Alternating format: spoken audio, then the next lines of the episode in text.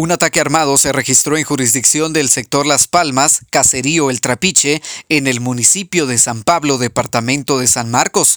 El piloto de un vehículo tipo camión con placas comerciales 693 BKV, identificado como Justiniano Cardona Orozco de 43 años de edad, resultó con impactos de bala calibre ignorado después que sujetos desconocidos descendieran de otro vehículo para dispararle a quemarropa.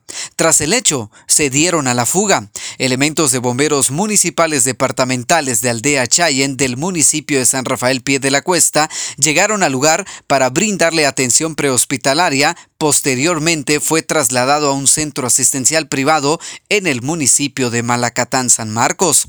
Desde Emisoras Unidas San Marcos, David Godínez, primera en noticias, primera en deportes.